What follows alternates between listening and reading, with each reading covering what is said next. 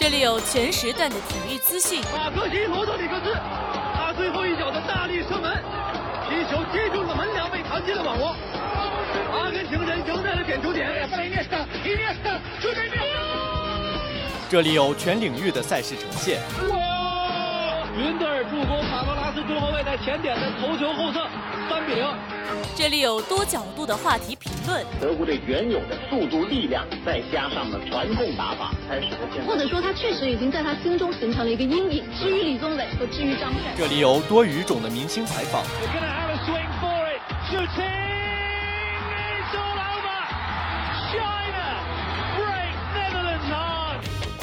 快速、全面、准确，汇聚最流行的全球体育元素。权威、深入、客观，分享最及时的热点话题评论。没错，这里是大话体坛。每周三晚，体育天地，坚信体育带给你的力量。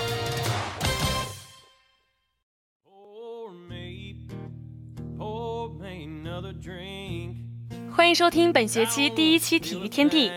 告别三个月，大家有没有想我们呀？开学第一期，我们给大家带来有关男篮世界杯的报道。当牛角遇到钻石，李楠世代预言家。当牛角遇到钻石，这是场再好不过的决赛安排。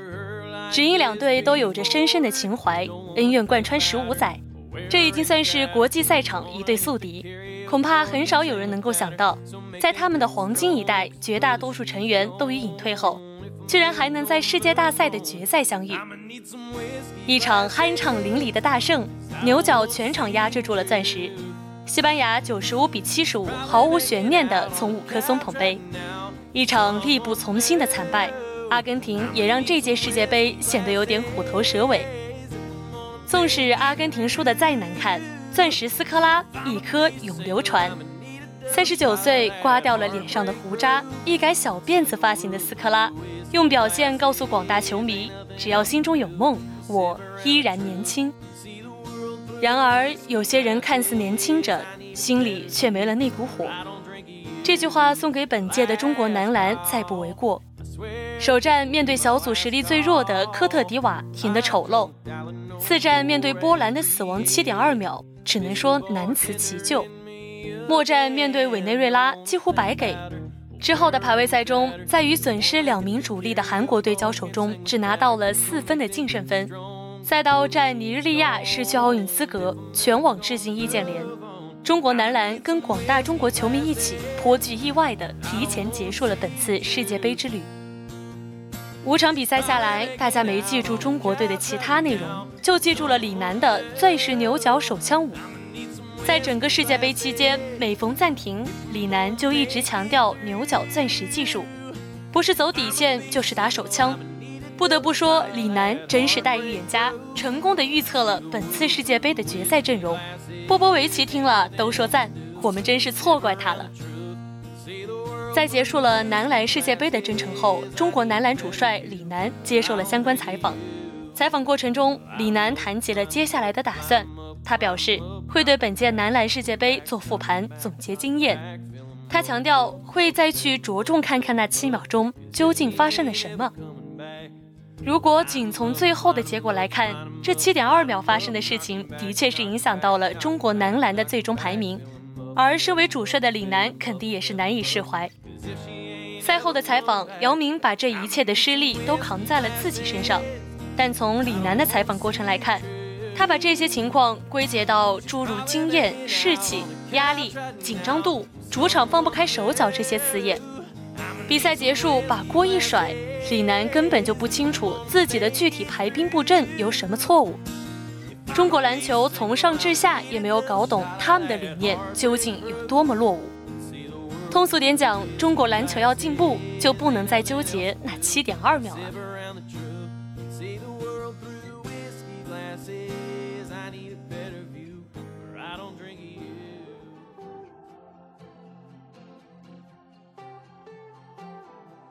牛角、钻石、手枪、西班牙挡拆，整个世界杯期间，大多数球迷都学到了这些战术名词。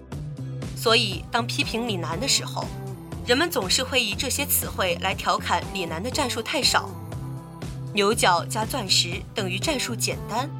事实上，战术的本质是让合适的球员去终结进攻，而不会让球员的能力得到质的飞跃。一场比赛三到五个战术足够临场的运用。本届世界杯的冠军西班牙队运用的也是牛角钻石，可见这已经被证明是一套成功的战术配合。那么，为什么人家就能成功呢？因为人家内线有小加，外线有卢比奥，可见所有的战术配合，球员的执行能力才是第一位。也就是说，世界杯失利跟战术无关，李楠没错，是我们的球员太菜了吗？恰恰相反，在家门口输个顶朝天这事儿，别人替李楠背不了锅。在本届大赛开始前，外界的普遍共识是，易建联和郭艾伦是队内最强二人组。二人又是非常符合现代篮球思维的挡拆组合，但以现代篮球的发展思维来看，挡拆是需要无球侧的射手提供空间支持的。不幸的是，李楠在杯赛过程之中从始至终都没有意识到这一点，和郭艾伦首发出场的赵继伟完全丢失了热身赛上小样本的定点三分球回应能力。首发小前锋翟小川是一个频频空切，顺便把防守人带入篮下的侧翼球员。首发大前锋周琦在热身赛期间完全失去了三分球准星，结果到了正赛也只能到篮下去堵空间。如果进入衔阶段，李楠又会怎么样布阵呢？赵睿目前只能算是突破弱化版的郭艾伦，他的持球投能力也不如郭艾伦。方硕倒是有一定的投篮能力。但却在衔阶段却越权打了太多的挡拆，翟小川这个位置上最合适的空间点可兰白克，却因为热身赛期间得不到出场机会，怕他状态不好而被李楠雪藏。四到五号位上的主要轮换球员是王哲林，而不是投射技术更强的阿布都沙拉木。因此，郭艾伦和易建联的挡拆组合在攻框过程之中会遇到一道又一道协防。球队对阵科特迪瓦时一度陷入苦战，对阵韩国时一直无法在进攻端给出足够的回应，其实就是受到了李楠这些临场用人的影响。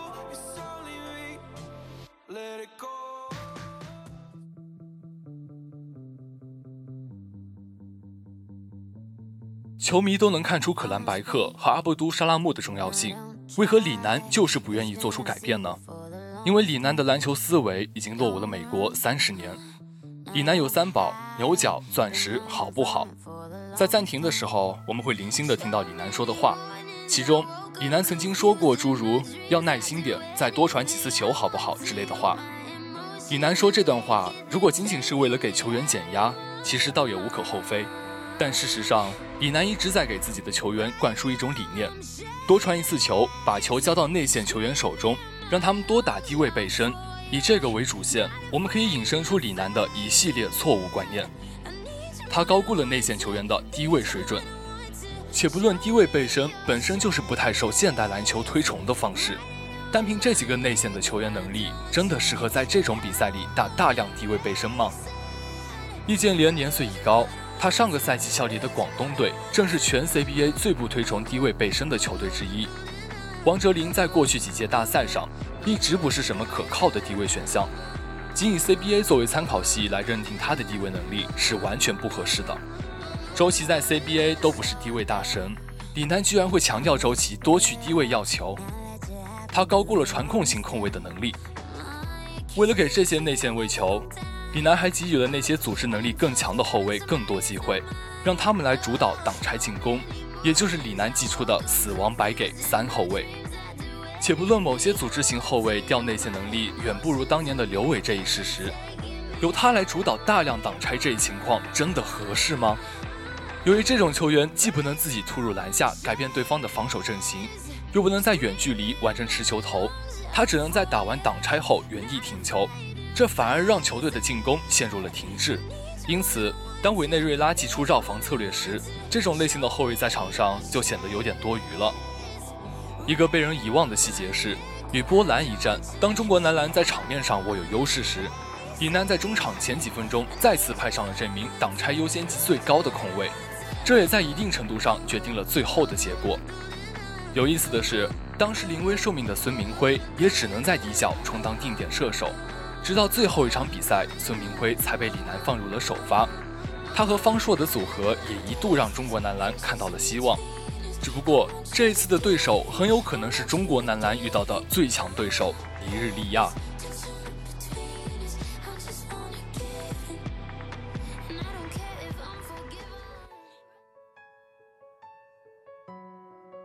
之所以过了这么多天还把李楠揪出来鞭尸，并不是想为这届世界杯的失利找一个说得过去的理由。中国篮球怕的是输吗？怕的是永远找不到正确的路。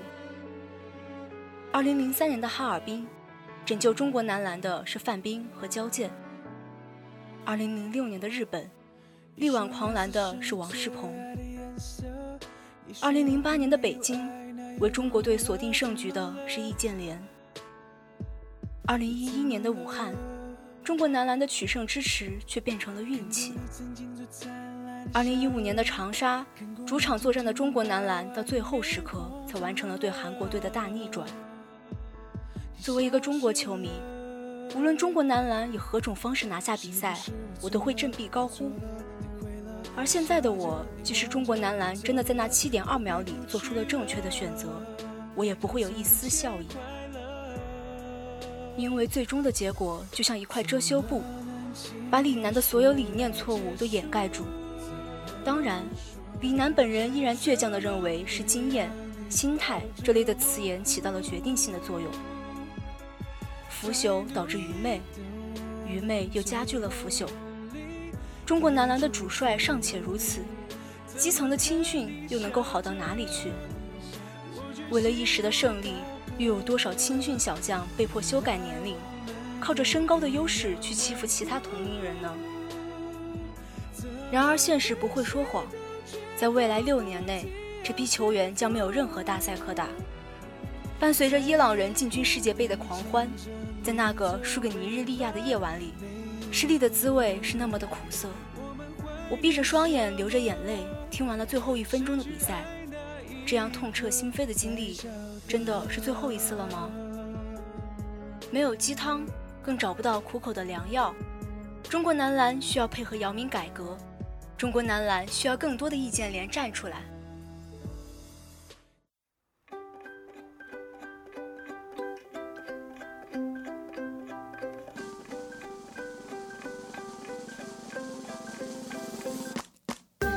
数不清的情节，道不尽的趣事，讲不完的规则，评不完的赛事。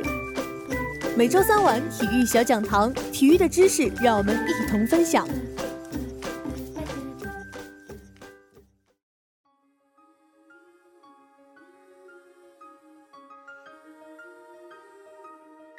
本期体育小讲堂为大家介绍的是西班牙挡拆。西班牙挡拆通常只发生在左右四十五度以上的中路附近，左右底角埋伏射手拉开，同时作为后备接应站在持球手的传球线路上。如果战术失败被迫传出，则马上可以运球前往上线，同拆开的球员做手递手。人员配置同高位双掩护类似，一个习惯顺下的大个子加一个射手加控球手，控球手作为这次战术的指挥者，大个球员挡第一次掩护后顺下。射手为刚睡下球员做第二次掩护，因为此时已经空间较小且距离篮筐较近，所以防守人往往不能及时沟通防守变化。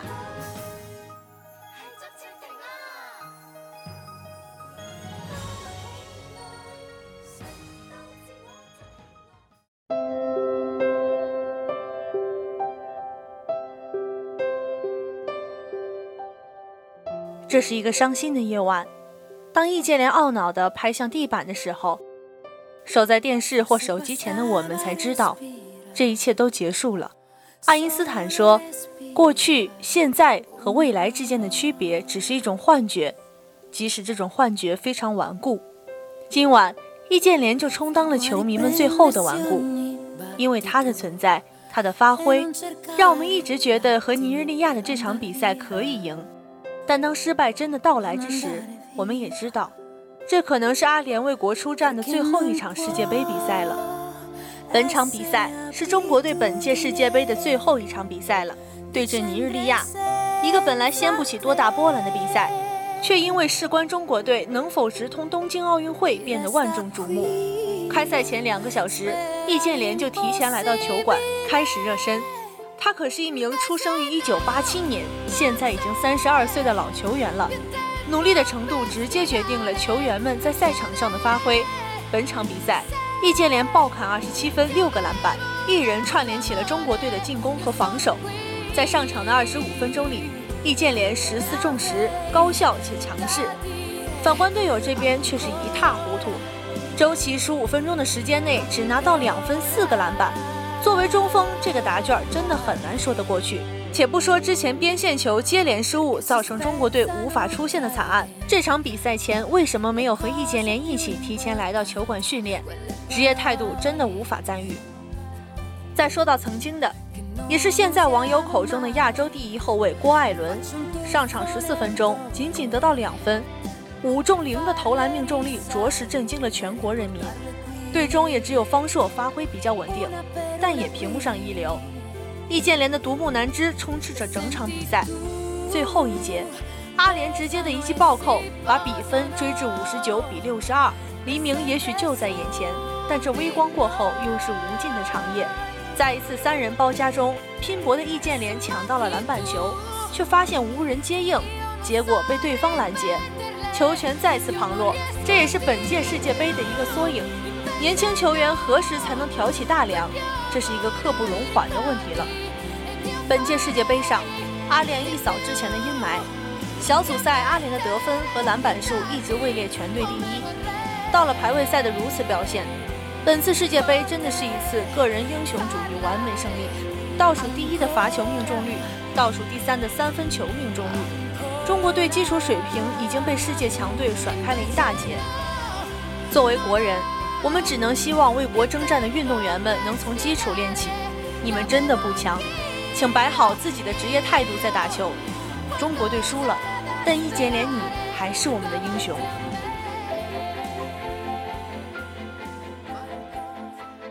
一九九九年，十二岁就有一米九四身高的阿联和伙伴们报名参加了深圳的街头篮球赛事，结果第一轮就被淘汰了。但一位在场边的业余教练戴艺兴却注意到了阿联的篮球潜力。他先是说服了阿联的父母，让他参加深圳体校训练，又和 CBA 广东宏远俱乐部负责青训的教练联系，为阿联专门设计系统训练方案。小易建联的篮球生涯便是这样开始的。二零零零年，十三岁的易建联已经长到了两米零二了，巨人般的身材让他轻松地被广东宏远俱乐部选上。成为青年队的一员。二零零二年五月，易建联参加北京体育大学举行的阿迪达斯中国区训练营，并获得 MVP。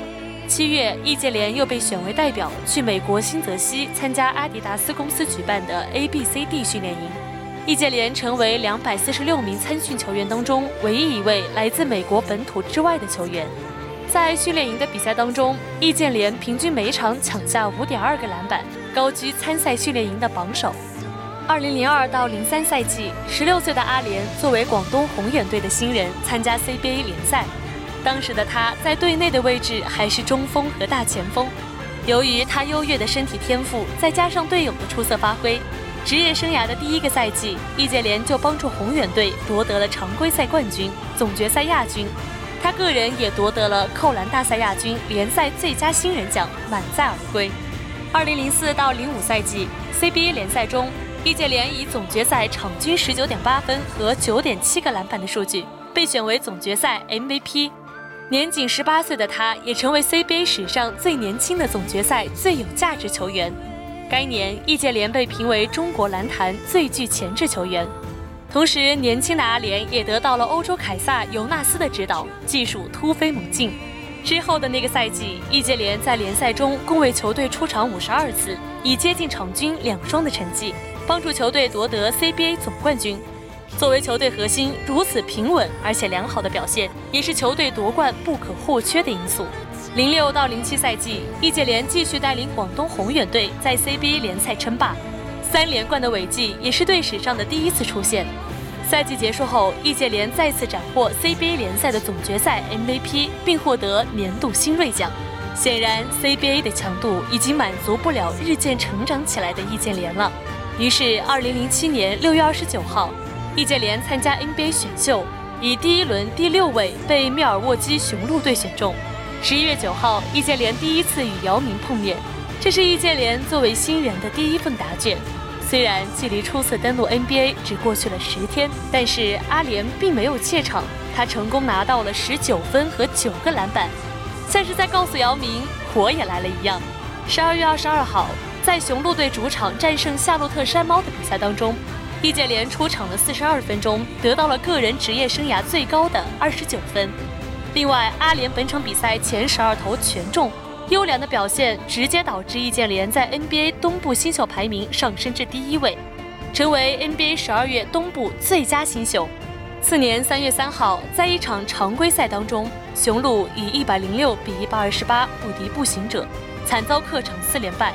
易建联在第四节开始不久，因为扭伤左脚踝而被迫离场。在养伤期间，易建联也在寻求着自己在 NBA 的下一条出路。六月二十七号，易建联和队友西蒙斯一起被交易到新泽西网队，拥有联手卡特一起出战 NBA 的机会。二零零九年一月十号，NBA 常规赛继续进行，新泽西网队客场以一百零二比一百零四负于雄鹿，易建联面对旧主出场了二十五分钟，砍下十六分。但在第三节中，阿联因与队友空中接力暴扣雄鹿篮筐时不小心，右手受伤被换下场。幸好伤并没有持续很久。在三月五号与绿衫军的比赛当中，易建联突破自己在 NBA 的千分大关。十二月，易建联又一次复出归来后，连续四场砍下二十加的成绩，进步飞快。二零一零年，不得志的易建联被转会到了华盛顿奇才队。这让易建联有机会联手新科状元沃尔一起出战 NBA。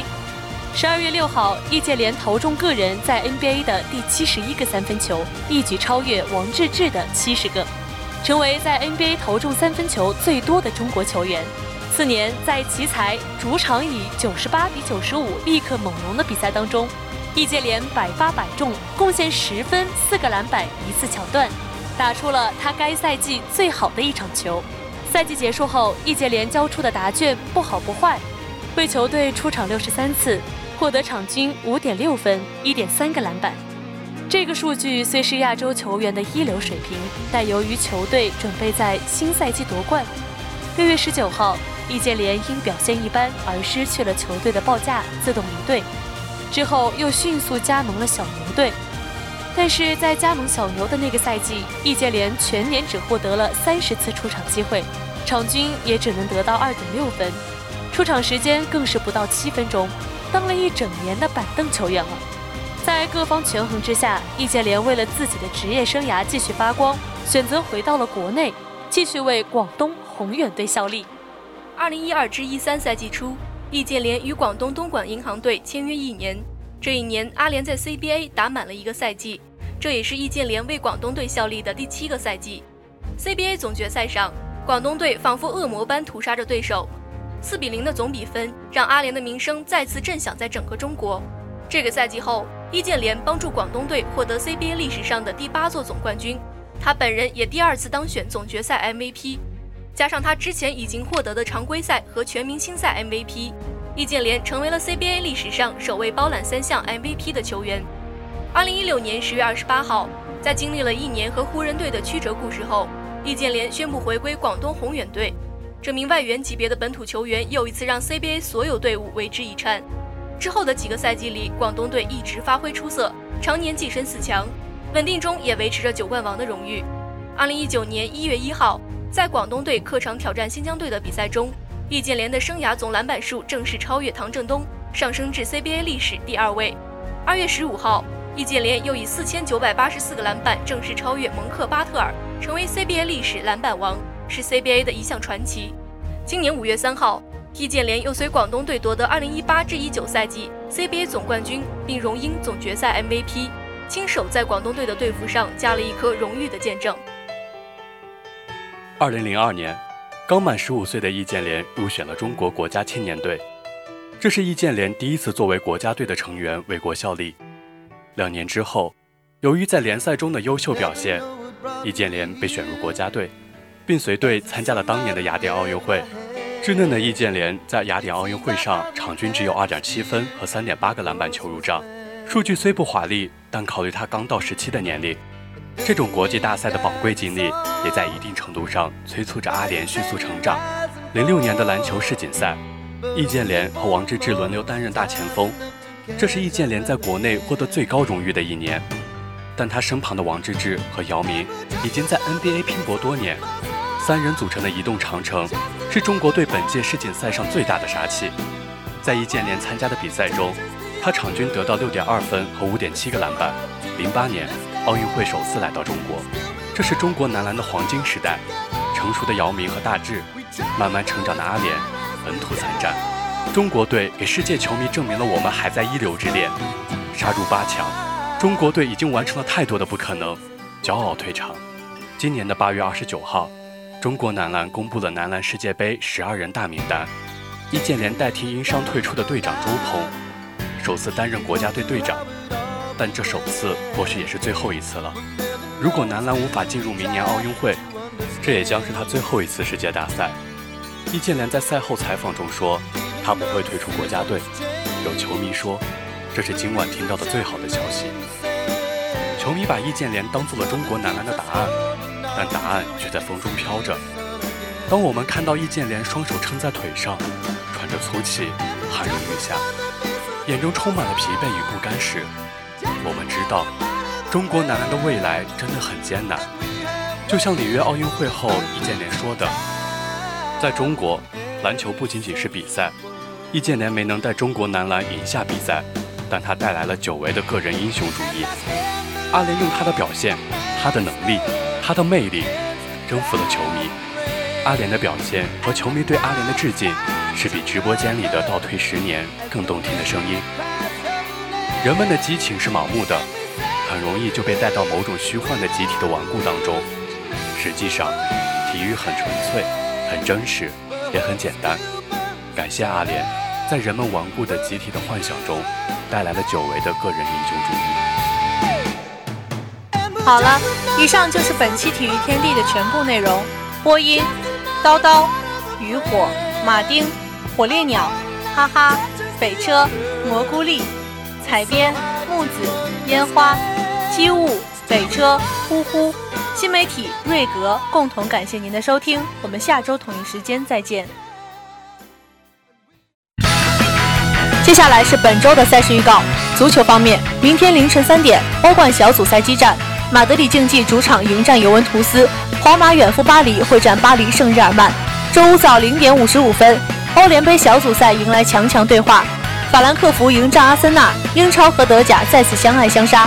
回到国内，周六晚七点三十五分，山东鲁能迎战上海申花，能否保住夺冠希望？鲁能需要自己给自己答案。周四下午六点二十分，女排世界杯第一阶段继续进行，中国女排对上日本女排，值得期待。